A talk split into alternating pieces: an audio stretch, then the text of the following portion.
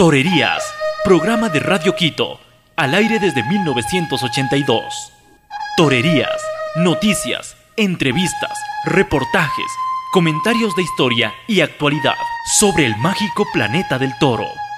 La fiesta brava es arte y cultura. Torerías con Carmen Toledo Rider y Gonzalo Ruiz Álvarez. Una de las ganaderías más simbólicas del campo bravo español pasta en la finca Partido de Resina en el término de Esnalcázar, Sevilla, con 350 hectáreas. Con el nombre de la finca se lidia desde que en 1997 fue adquirida la mítica vacada de Pablo Romero.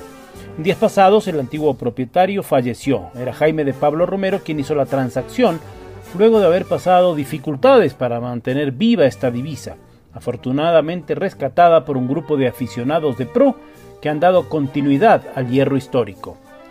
Pablo Romero proviene de la antigua casta gallarda del siglo XVIII, orígenes que juntan toros retintos del Valle del Guadalquivir, negros andaluces del Coto de Doñana, y que antes llegaron desde Navarra llevados por el presbítero de Rota, Bernaldo de Quirós.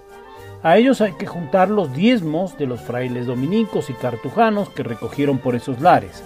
Según escucharemos enseguida, es un aporte de cuatro sangres. Grandes faenas como de Joselito el Gallo, Antonio Ordóñez o Paco Camino se hicieron con estos toros de belleza sin par. José Luis Algora es un veterinario de profesión de trayectoria y prestigio. Ama el Ecuador hasta donde ha llegado muchas veces y accedió a dialogar con torerías para todos ustedes. Él es el representante de la ganadería de Partido de Resina. Hola, buenas tardes. Soy José Luis Algora, representante de la ganadería Partido de Resina. Os mando un saludo a todos los aficionados y oyentes del programa Torerías de Radio Quito de Gonzalo Ruiz y Carmen Toledo. Os voy a hablar un poquito de lo que es el toro nuestro, el toro de Pablo Romero, la actual ganadería que es Partido de Resina. su nombre actual es Partido de Resina, antes Pablo Romero. El toro de Pablo Romero es un toro que se cría, se origina en la familia Pablo Romero, el fundador fue don Felipe de Pablo Romero, y consta de un aporte de cuatro sangres, principalmente Gallardo y Cabrera, algo de Gijona y algo de Vazqueña. Eh, la familia Pablo Romero, esta ganadería a lo largo del siglo XX ha estado en manos de las cuatro generaciones de la familia Pablo Romero y ha sido una ganadería emblemática durante todo el siglo XX.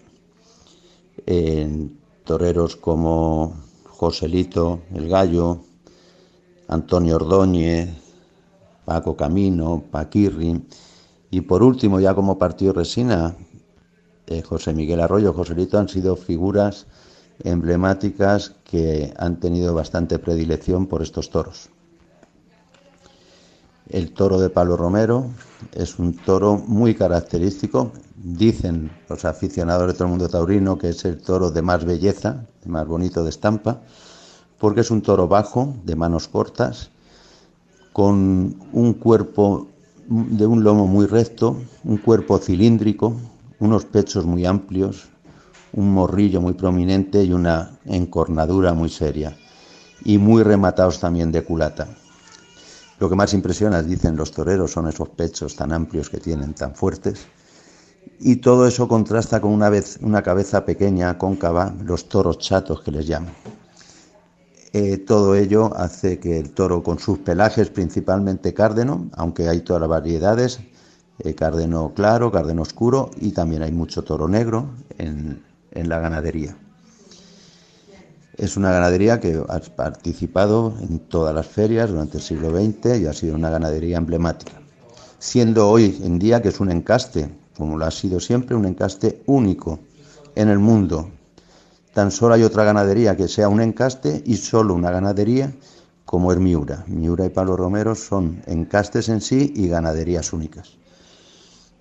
Y en cuanto a la historia, pues eh, plazas como Madrid, Pamplona, Bilbao, ha sido una ganadería más del norte, aunque Algeciras y Málaga siempre durante el siglo XX eran siempre fijas las corridas de Pablo Romero.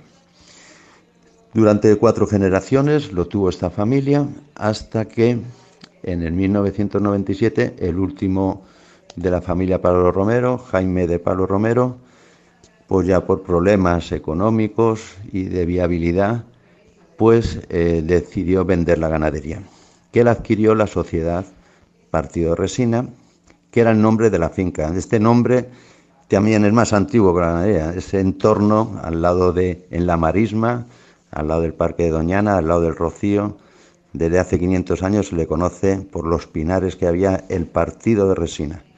Y se decidió poner el nombre a la ganadería de la finca, ya que el propietario Jaime de Pablo Romero nunca quiso que ya que no estaba en manos de un Pablo Romero, que se siguiera llamando así. Y bueno, fue su empeño y por ello decidimos eh, poner el nombre de la finca, que era también muy antiguo, y siempre sí nos dejó poner la coletilla de antes Pablo Romero. Y a partir de 1997 pues se inició esta nueva andadura como partido de resina.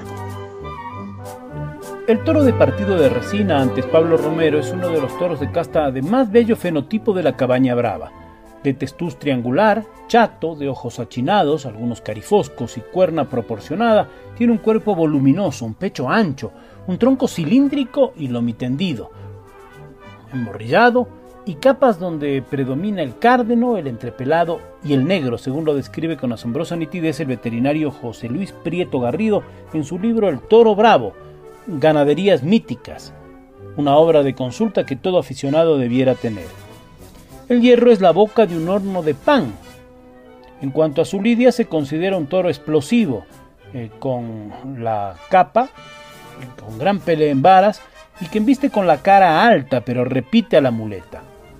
José Luis Algora, quien también fue entrevistado por este libro mencionado, y en este diálogo con Torerías nos da detalles de las vacas y los toros que pasaron a propiedad de la nueva sociedad hace 22 años, y los tiempos que vive la ganadería en el entorno actual, las dificultades de la demanda del toro de partido de resina. La sociedad Partido Resina, como os comentaba, compra la ganadería en el 97. Yo soy amigo de los propietarios y me encomiendan eh, el llevar la dirección técnica de la ganadería. Ya son 22 años los que llevamos y bueno, cuando se hace la compra, se compran 126 vacas, que eran lo que quedaban, más toda la reata, y el hierro con su antigüedad. La antigüedad del hierro es de 1888 y la finca. Y desde ahí pues empezamos a trabajar. En esos momentos que se adquiere la ganadería pues estaban muy bajo momentos, tenía muchos problemas sanitarios, muchos problemas de falta de fuerza y también bueno, coincidió con la nueva época en la que las figuras del toreo mm, se ponen un poco de espaldas a todos los encastes que no sean el de Domecq y que buscan un toro, digamos, más, eh, como le dicen ahora, más fácil, más el toro más, le llaman más comercial y que les permita hacer pues más eh, un toreo de estético que, de, épica. Y es en lo que estamos ahora por lo que estas ganaderías pues cuesta ahora mucho el estar en todas las plazas aunque las principales ferias seguimos estando durante estos años como plazas como Madrid las ventas que hoy en día es la ganadería que más corridas ha lidiado en la historia de las ventas y que más premios ha tenido el mejor toro. Pues es una plaza muy, muy de aquí, Nimes, eh, Francia también, mm, la afición francesa tiene mucha predilección por este toro.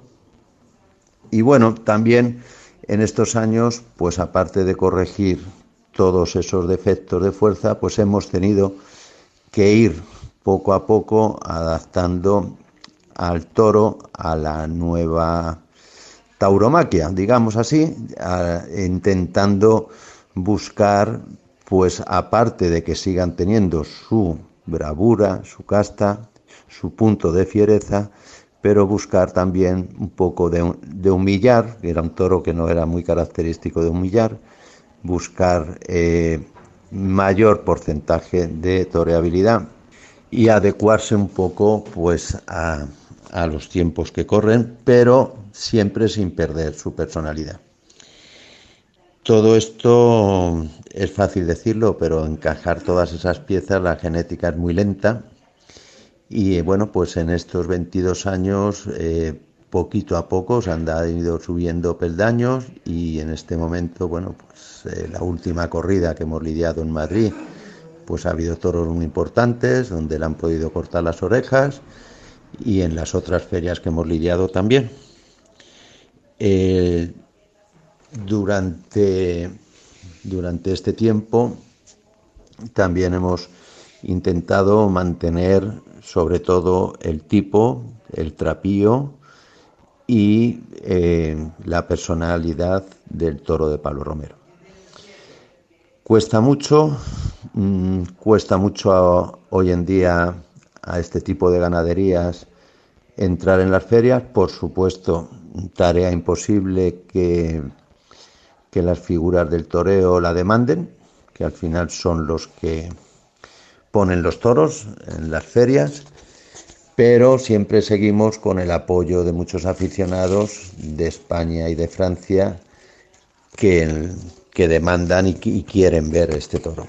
Y gracias a eso pues seguimos, seguimos avanzando. Y bueno, esto es un poquito lo que os puedo contar en breve y resumidamente de, nuestra ganadería. Este año mm, ha sido una pena todo esto de la pandemia porque esta ganadería en los años, en 1910, estuvo con toros en México. También llevaron corridas de toros de Palo Romero a Montevideo, a Uruguay y después de más de un siglo, este año íbamos a lidiar una corrida de toros en la plaza de Lima, en Nacho. Pero bueno, la ilusión se ha visto truncada por esta pandemia y esperemos que pronto podamos retomar y volver con los toros a América.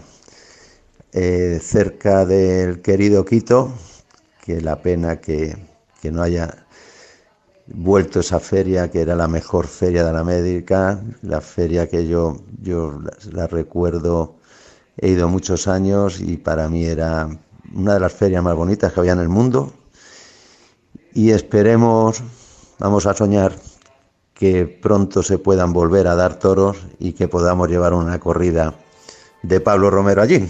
Bueno, pues os mando un saludo a todos y y esperemos estar pronto por allá. Un abrazo.